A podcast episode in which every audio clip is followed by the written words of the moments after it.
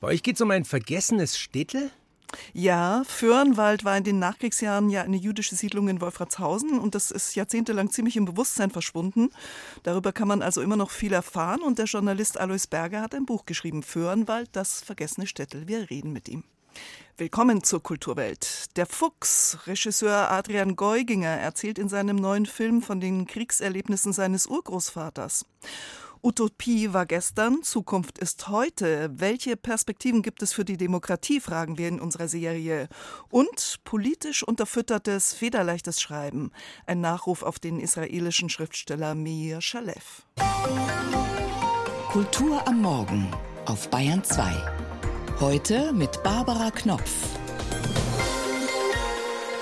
Mit seiner ersten Band Dr. Dog aus Philadelphia hat sich der Sänger und Gitarrist Scott McMicken in die obere Rockliga der USA gespielt. Die Bandmitglieder waren gute Freunde. Für das neue Projekt Scott McMicken and the Ever Expanding hat er neue Leute zusammengetrommelt, um zu sehen, was passiert. Das Ergebnis? Viel. Indie Rock, Dub Reggae, Country, Bossa Nova. Shabang heißt das Album. What about now? What about now? What about now?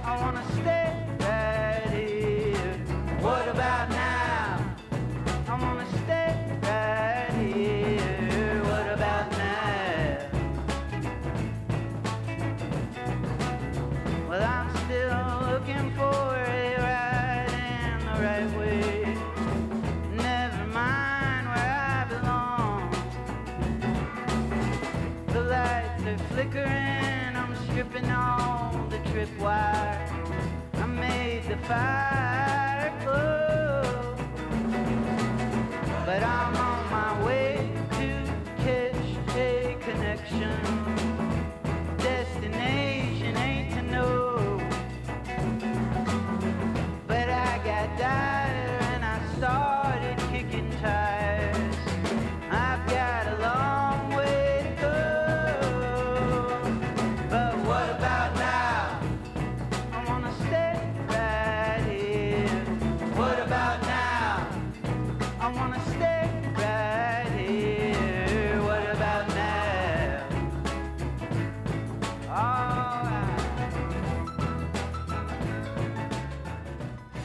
Bücher oder Filme über die Lebensgeschichten naher Verwandter können persönliche Abrechnungen sein oder Liebeserklärungen. Der Salzburger Filmemacher Adrian Geuginger hat vor Jahren über seine Kindheit und das Aufwachsen mit seiner drogensüchtigen Mutter in einem höllischen Milieu einen Film gedreht. Die beste aller Welten. Es ist eine Liebeserklärung für die mittlerweile verstorbene Mutter geworden, die zwar nicht für sich sorgen, dem Kind aber Schutz bieten konnte. Nun hat Geuginger eine biografische Erzählung aus dem Leben seines Urgroßvaters verfilmt, die auch von einem Trauma geprägt ist. Der Fuchs heißt Geugingers neuer Film. Christoph Leibold hat ihn gesehen.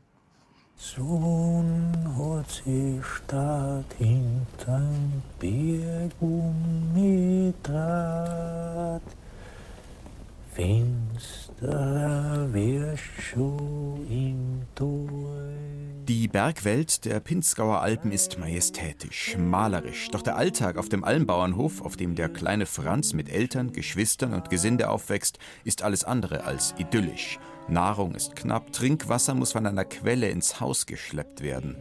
Adrian Geuginger idealisiert hier nichts. Und doch zeigt er eine Einöde, die durchaus auch Geborgenheit spendet. Etwa, wenn sich die ganze Sippschaft abends singend ums offene Feuer schart.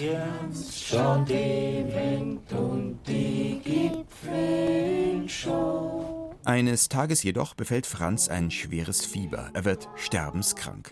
Der Vater, sonst eher schweigsam, erzählt Franz am Krankenbett in der kerzenlicht beschienenen Kammer eine lange Geschichte von einem Bauern, der den Tod überlistet. Man müsse sich mit dem Tod gut stellen, erklärt der Vater seinem Sohn, dann hole er einen auch nicht vor der Zeit. Das mit dem Sterben ist nicht so blöd.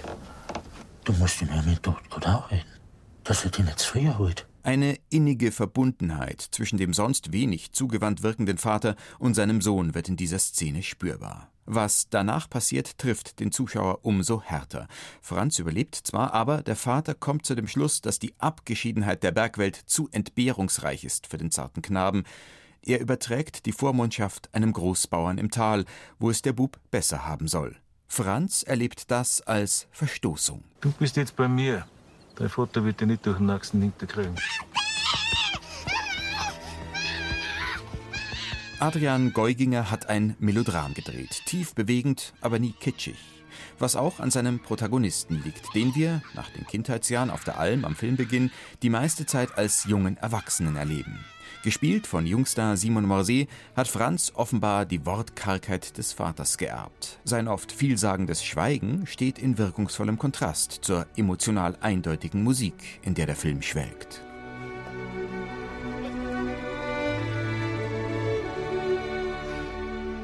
Volljährig geworden, quittiert Franz seinen Dienst beim Großbauern.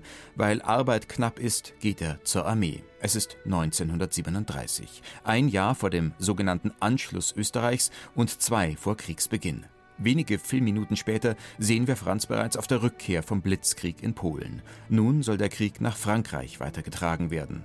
Unter seinen Kameraden ist Franz ein Außenseiter, ein eigenbrötlerischer Einzelgänger, hinter dessen weitwundem Blick Simon Morsey aber auch Sturheit und Stärke sichtbar macht. Allein im Wald unterwegs entdeckt Franz einen verletzten Fuchswelpen. Er pflegt das Tier gesund, versteckt es in den Satteltaschen seines Motorrads, mit dem er als Nachrichtenmelder schon bald über Schlachtfelder Richtung Normandie rast. Der Fuchs wird zu seinem engsten Gefährten, dem er unbedingte Treue schwört. Schau, dass dir nichts geschieht. Das verspreche ich dir. Es ist ein rührendes Bild, kein bisschen rührselig, das immer wiederkehrt in diesem Film. Franz, wie er das Füchslein eng umschlingt und sein Gesicht in dessen Fell vergräbt. Als wolle er ihm all die Zuneigung schenken, die ihm der Vater einst scheinbar entzogen hat.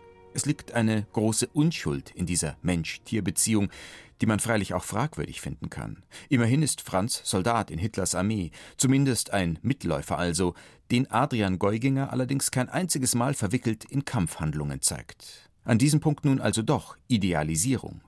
Erstaunlicherweise nimmt man Geuginger diese Verklärung nicht krumm. Trotz des historischen Kontexts hat er keinen klassischen Weltkriegsfilm gedreht. Nicht um Aufarbeitung von Geschichte geht es in Der Fuchs, sondern um ein zeitlos gültiges Vater-Sohn-Drama über Urvertrauen und dessen Verlust. Es tut mir leid! Es tut mir leid! Am Ende muss Franz so grausam vernünftig handeln wie sein Vater. Als er mit seiner Truppe abermals an die Ostfront versetzt werden soll, sieht er ein, dass er den Fuchs nicht mehr bei sich behalten kann und setzt ihn aus. Das völlig verstörte Tier läuft noch lange hinter dem Lastwagen her, mit dem Franz davonfährt. Es tut mir leid, bittet er den Fuchs verzweifelt brüllend um Vergebung. Es ist der Moment, in dem Franz auch dem eigenen Vater zu verzeihen beginnt. Herzzerreißend. Der Fuchs von Adrian Geuginger ab morgen bei uns im Kino. Zu Gast in der Kulturwelt. Das aktuelle Feuilleton-Gespräch. Föhrenwald hieß ein Ortsteil im oberbayerischen Wolfratshausen, in dem von 1945 bis 1957 viele Juden lebten, Überlebende des Holocaust, umzäunt von Stacheldraht, aber in einer funktionierenden Gemeinde mit Synagoge und Schulen, einer eigenen Polizei und einer jiddischen Zeitung. 1957 wurde das Lager Fürnwald aufgelöst. Seine jüdischen Bewohner wurden auf deutsche Großstädte verteilt, die Häuser von der katholischen Kirche an deutsche Vertriebene, vor allem aus Sudetendeutschland, vergeben, der Ortsteil Föhrenwald umbenannt in Waldram und vergessen. Föhrenwald ist aber zumindest ein literarischer Ort. Die Hörspielautorin Michaela Melian hat ein mit dem BR produziertes, preisgekröntes Hörspiel entwickelt vor vielen Jahren. Und in Wolfratshausen leistet der vor wenigen Jahren eingerichtete Erinnerungsort Badehaus Aufklärung über ein Kapitel deutsch-jüdischer Geschichte. Auch ein Buch gibt es nun. Föhrenwald, das vergessene Städtel heißt es. Es ist gerade erschienen. Und geschrieben hat es Alois Berger. Er ist uns aus Berlin zugeschaltet. Guten Morgen, Herr Berger. Guten Morgen. Herr Berger, Sie sind freier Journalist in Berlin, aber in Wolfratshausen aufgewachsen. Und sie wussten nichts über Föhrenwald, also was ja ganz in ihrer Nähe war. Und sie schreiben, ich habe meine gesamte Jugend in einer Art Theaterkulisse verbracht. Also was ist da passiert oder was ist da nicht passiert? Ich bin ja nicht nur in Wolfratshausen aufgewachsen, ich bin in Waldrand zur Schule gegangen. Da war ich schon junger Erwachsener. Ich habe dort mein Abitur nachgemacht auf dem zweiten Bildungsweg, fünf Jahre lang. Und mehr als 20 Jahre später erfahre ich, dass genau da, wo ich war, Tausende von Juden gelebt haben. Am Anfang habe ich aber nur erfahren, dass da eben Juden waren. Das war eine kleine Ausstellung im Stadtmuseum. Ich konnte es mir nicht vorstellen. Deshalb habe ich das im Kopf selbst klein gerechnet. Ich habe gesagt, das kann ja nicht sein. Das waren ein paar Dutzend Juden, die waren ein paar Monate vielleicht da. Und erst dann nochmal 20 Jahre später habe ich dann durch Zufall über eine Freundin erfahren, dass da eben ein richtiges Städtel war, mit sieben Synagogen, Gebetsstuben, mit insgesamt mehr als 50, 60.000 Juden, die da über die Zeit durchgelaufen sind, manche ein paar Wochen, manche ein paar Monate. Viele sind jahrelang geblieben, manche zwölf Jahre lang. In dem Fall gab es Zeiten, da waren 6.000 Juden dort. 6.000, das waren doppelt so viele Leute, wie in Wolfratshausen in dem Ort gelebt haben, im Hauptort gewohnt haben. Unsere Kirche war vorher die Synagoge. Und der ganze Ort wurde dann katholisch gemacht und wir haben nichts mehr von diesem Jüdischen gesehen. Und erst jetzt, seit ein paar Jahren, kommt es so richtig raus. Seit ein paar Jahren wird drüber geredet. Dazwischen ist nicht geredet worden. Und warum nicht? Da gibt es viele Gründe, da gibt es verschiedene Gründe. Zum einen war es natürlich auch Schuld, Scham, so ein Amalgam. Ich glaube, dass es in Deutschland wenige Leute gibt, die das Wort Jude aussprechen können, ohne dass der komplette Film abläuft über Holocaust und alles Mögliche. Da ist noch vieles, was man einfach nicht diskutieren möchte. Aber das ist nur ein Teil. Es waren auch viele Leute, denen fehlte die Sprache. Ich habe eine Frau getroffen, die hat in Wolfratshausen gelebt, ist dort aufgewachsen, bevor dieser Städtel Föhrenwald existierte. Die ist bei Juden jeden Samstag dort gewesen als junges Mädchen, hat dort den Haushalt geführt, also die Sachen gemacht, die streng religiöse Juden nicht machen dürfen während Schabbat. des Schabbat, mhm. während des Schabbaskoja, sagt man, Schabbaskoja. Die hat äh, in dieser Zeit eben dort gearbeitet. Ihre Schwestern haben genau dasselbe gemacht. Ihre Mutter hat auch bei jüdischen Familien gearbeitet. Zu Hause, sagt sie, haben wir nie ein Wort drüber gesprochen. Aber das Interessante ist ja dann, dass es dann offensichtlich Berührungspunkte gab, obwohl es ja eine tatsächlich durch einen Zaun abgeschottete Welt war. Ja, ja, die Leute konnten aus und eingehen, die drinnen waren sowieso. Und man konnte auch von außen rein, wenn man einen Grund hat. Mit den Jahren natürlich, zwölf Jahre ist eine lange Zeit. Nach zwölf Jahren entsteht natürlich sowas wie eine Beziehung. Da sind Leute reingekommen, der Bäcker, der Eishändler, da gab es Leute, die haben drin gearbeitet. Viele Kindermädchen gab es da, die drin gearbeitet haben. Lehrer, die von draußen gekommen sind, deutsche Lehrer, die dort die Schule dann geführt haben. Mhm. Die Dimension war ja ziemlich groß. Sie haben es ja vorhin geschildert und Sie haben ja nun auch begonnen zu recherchieren und haben ja mit ehemaligen Bewohnern eben von beiden Seiten gesprochen. Also nicht nur von den Leuten, die von Wolfratshausen rein sind in Föhrenwald, sondern eben auch ehemaligen Föhrenwaldern. Und was haben Sie denn dabei erfahren? Also welche Konturen haben sich da gezeigt? Je länger ich recherchiert habe, desto größer ist das Ganze geworden, desto mehr Facetten hat es gehabt, desto größer wurde dieses Föhrenwald, desto bedeutender und desto häufiger waren auch diese Kontakte wirklich zur Weltpolitik. Da war äh, Eisenhower, der spätere amerikanische Präsident, da war Ben Gurion, der spätere israelische Ministerpräsident. Die waren alle irgendwann in Föhrenwald und haben dort Leute besucht, haben dort mit den Leuten geredet. Und auch sonst war das so ein Lager. Das Teil der Ausbildung der israelischen Armee wurde dort in einem Außenlager, Hochlandlager gemacht. Alles, was ich hier geschrieben habe, und das fast alles, ist wissenschaftlich längst aufgearbeitet. Es ist längst bekannt. Da gibt es historische Bücher dazu. Nur ist es irgendwie in der Öffentlichkeit nicht angekommen man muss sich das auch so vorstellen, nach dem Krieg haben die Amerikaner verzweifelt versucht, diese vielen Leute unterzubringen, die irgendwie nicht wussten, wohin.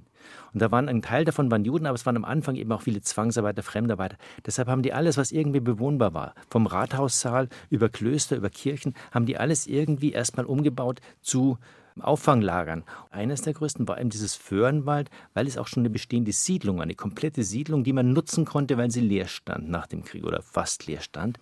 Und jetzt aber abgesehen von den politischen Interessen gibt es ja auch das Leben eben in dem vergessenen Städtel, so ist ja der Titel Ihres Buches selbst. Und wie haben die Juden, die dort gelebt haben in Fürnwald und ja diesen Holocaust ja noch im Körper hatten, wie haben die dann Fürnwald empfunden? Es war ja ein Lager.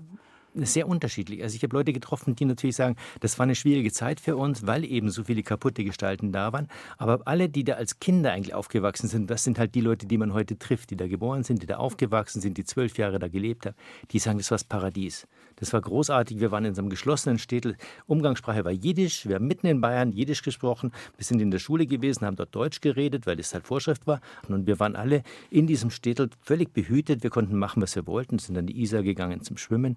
Und alle schwärmen eigentlich. Und selbst in Israel trifft man natürlich Leute, die in Föhrenwald waren. Da gibt es eine Föhrenwald-Gemeinschaft heute, eine Föhrenwald-Vereinigung, die sich da immer wieder trifft. Föhrenwald spielt nach wie vor eine große Rolle im Leben dieser Leute. Aber Sie lebten ja sozusagen im Land der Täter und es gab ja auch letztendlich Antisemitismus. Der war ja nicht mit dem Zweiten Weltkrieg vorbei. Es gab eben immer Antisemitismus. Die ganze Geschichte von Föhrenwald spiegelt natürlich auch immer dieses Bemühen, die Juden jetzt doch loszuwerden. Es gab von der bayerischen Landesregierung auch richtige Bemühungen, die Leute irgendwie wegzuschaffen. Und ganz zum Schluss hätten eigentlich Juden auch bleiben können. Es gab ja dieses Gesetz von 52 über den Umgang mit Displaced Persons und danach hätten eigentlich Juden dort Häuser kaufen können. Aber das wollte man in der bayerischen Landesregierung auf gar keinen Fall. Gab es einen Oberländer, der unter den Nazis schon mit Juden zu tun hatte und der wieder plötzlich Staatssekretär war zuständig für Föhrenwald. Deshalb hat er das ganze Föhrenwald an die katholische Kirche verkauft. Die hat dort in der Mitte ein spätberufenen Seminar für künftige Priester gemacht und rundherum katholische Leute angesiedelt, mit der Bedingung, die mussten katholisch sein und kinderreich. Über Kinderreich konnte man reden, über katholisch nicht. Also die Macht der katholischen Kirche in dieser Nachkriegszeit in Wolfertshausen hat schon auch vermutlich dann mit hineingespielt in das Vergessen von Föhrenwald? Ganz bestimmt. Damals, 1957, hat die Kirche selbst die Synagoge ausgeräumt. Die haben diese Sakralgegenstände, haben die zum Teil auf den Müll geworfen. Ich habe Leute getroffen, die mir erzählt haben, dass Synagogendiener wahnsinnig geworden ist. Der konnte nicht keinen klaren Satz mehr reden, weil er so verzweifelt war, dass seine Synagoge zerstört worden ist. Aus seiner Sicht natürlich nicht einfach nur ausgeräumt, sondern zerstört worden ist. Und das hat die katholische Kirche damals schon zu verantworten gehabt. Und da gab es auch Leute in der katholischen Kirche, die sich selbst gelobt haben, dass sie dieses Jüdische jetzt endlich mal ausgeräumt haben und dass es jetzt alles weg ist und dass es jetzt alles katholisch wird. Das Spezifische an Föhrenwald ist, dass es so lange bestanden hat. Das Lager Föhrenwald, das wurde nach 1952 noch weiter betrieben, nachdem alle anderen Lager in Deutschland geschlossen waren. Und zwar noch fünf Jahre weiter. So ein Städtel, ein jüdisches Städtel, wo Juden zusammengelebt haben, wie so eine Insel mitten in Deutschland warum da auch so lange nicht drüber geredet worden ist. Je kleiner so eine Stadt, desto kürzer sind diese Verjährungsfristen, dass man wieder zusammenleben muss. Und dann redet man über alles nicht, was irgendwie störend wäre. Ein jüdisches Lager hat natürlich diese Stadt zwölf Jahre lang davon abgehalten, einfach einen Strich unter diesem Nationalsozialismus zu ziehen. Fürnwald, das vergessene Städtel, ein verdrängtes Kapitel deutsch-jüdischer Geschichte. Das Buch ist im Piper Verlag erschienen für 24 Euro. Geschrieben hat es der Journalist Alois Berger. Herr Berger, vielen Dank für das Gespräch. Gerne, vielen Dank.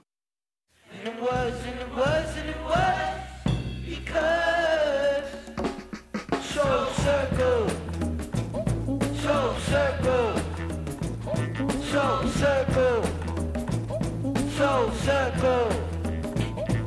It was off the cuff with dignity. And it was basking in the wreckage. And it was, it was, it was the whole package. Package.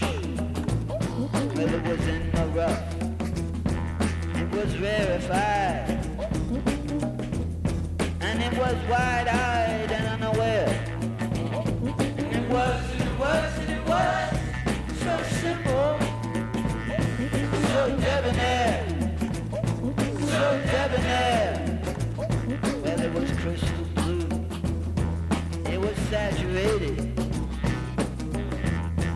And it was someone for everyone.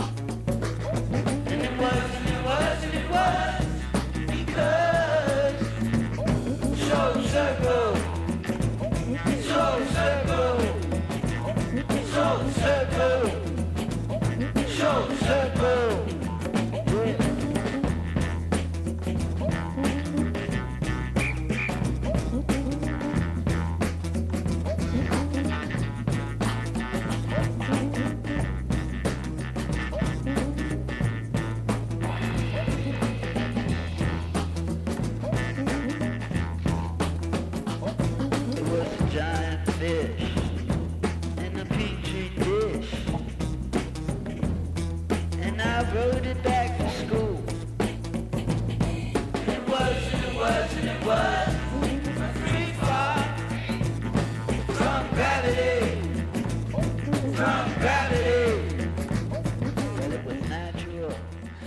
Scott McMicken and the Ever Expanding waren das und der Titelsong des Albums Shabang. Die Zukunft war früher auch besser, diagnostizierte schon Karl Valentin scharfsichtig. Und so ist es geblieben. Derzeit macht es kaum Spaß, in die Zukunft zu sinnieren. Visionen, Utopien, große Entwürfe, nichts. Obwohl doch dringender Handlungsbedarf da wäre. Diese Woche setzen wir uns in der Kulturwelt mit diesem Gefühl auseinander unter dem Titel Utopie war gestern, Zukunft ist heute. Lukas Hammerstein hat sich einem fragilen Wesen angenommen, der Demokratie. Zwischen Sehnsucht und Wunscherfüllung waltet eine fiese Dialektik. Was wir träumten, wird, kaum real geworden, bald wieder egal. Die Utopie, der alte Nichtort, will weder Ort noch Zeit, nur immer schön im Wagen bleiben. Das gilt in der Liebe wie in der Politik. Was eben noch das Größte war, fern und wichtig, kann dann mal weg. Lebensabschnittsgefährten künden davon ebenso wie die Scheidungsrate und die Schönheitschirurgie, die den Traum auch nicht fester zu halten vermag. Längst ist auch unsere gute alte Demokratie in die alles zermalmende Mühle geraten, weltweit von Paris über Berlin nach Jerusalem, von Moskau bis Washington, finden wir den Fehler. Was haben wir einst gekämpft, um in den Genuss der Demokratie zu kommen, waren heilfroh, als sie zurückkehrte, 45. Wir haben also kämpfen lassen, klar. Erst 1989 kam es anders, im wilden Osten, wo nicht nur hierzulande die Demokratie zu wahrer Blüte kam. Bis Leute wie Orban und Kaczynski übernahmen. Nein, Höcke hat noch nicht übernommen, das wäre Fake News. Wir blicken noch immer mit Stolz, wenn auch etwas müde, zurück. Gerade eben erst auf die Freiheitsträume von 1848. Ja, wir wissen genau, was Demokratie und Rechtsstaat leisten. Toleranz, Ausgleich, Kompromiss und Freiheit, jede Menge Freiheit für alle. Das heißt, für jede und jeden. Was inzwischen vergessen scheint, Demokratie ist für Minderheiten gemacht, die diversen Minderheiten der Gesellschaft.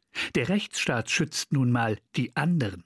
Seit Populisten vieler Länder die berauschend böse Parole verbreiten, die Mehrheit habe ein heiliges Recht auf die Ausgrenzung aller, die anders sind oder nur fremd wirken oder eine der Mehrheitsnormen stören, gar irgendeine üble Reinheit, wirkt unsere demokratische Kultur plötzlich retro.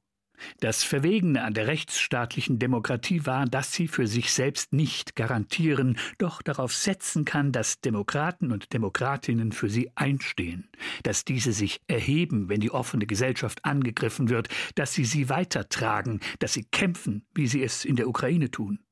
Wenn Donald Trump einen Putsch versucht, den Rechtsstaat verhöhnt und die Leute aufhetzt, wenn Viktor Orban die illiberale Demokratie ausruft, antisemitische Hetze betreibt oder Putin hofiert, wenn Benjamin Netanyahu den Rechtsstaat attackiert, um seine Haut zu retten, dann erheben sich die US-Republikaner, sind ja auch Demokraten. Dann wird in Ungarn die Regierung abgewählt. Dann geht eine Mehrheit der Minderheiten auf die Straße, um den Rechtsstaat zu verteidigen.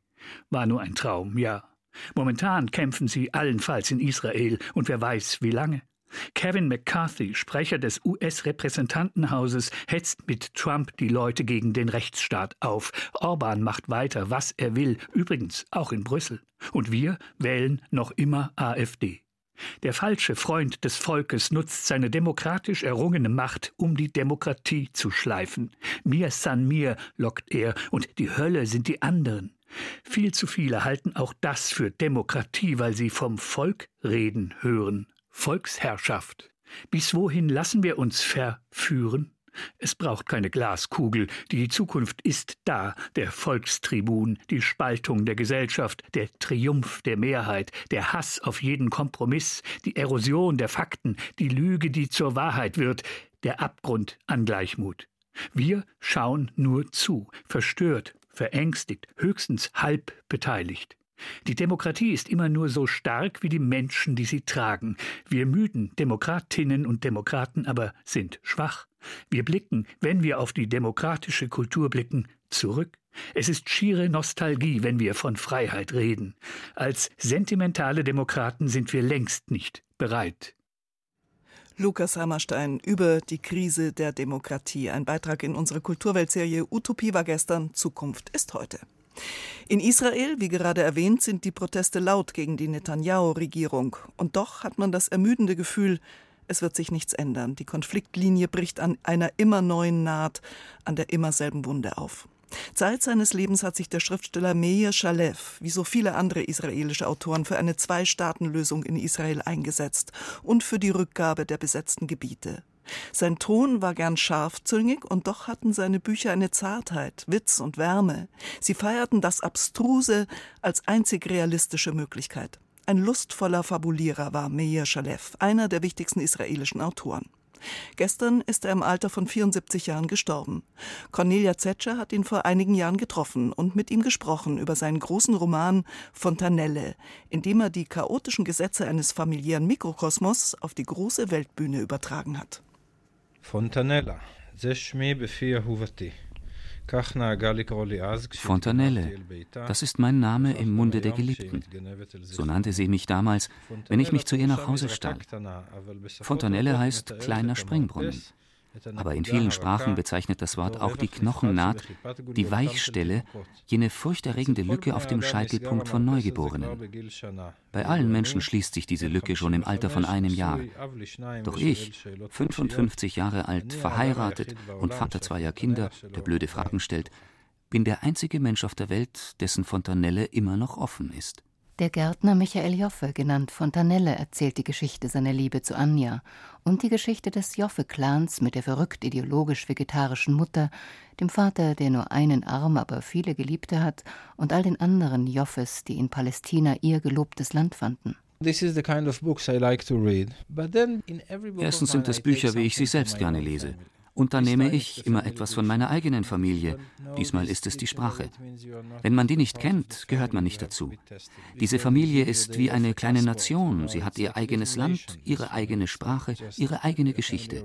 Sie benimmt sich wie eine kleine Nation. Ein bisschen wie meine eigene.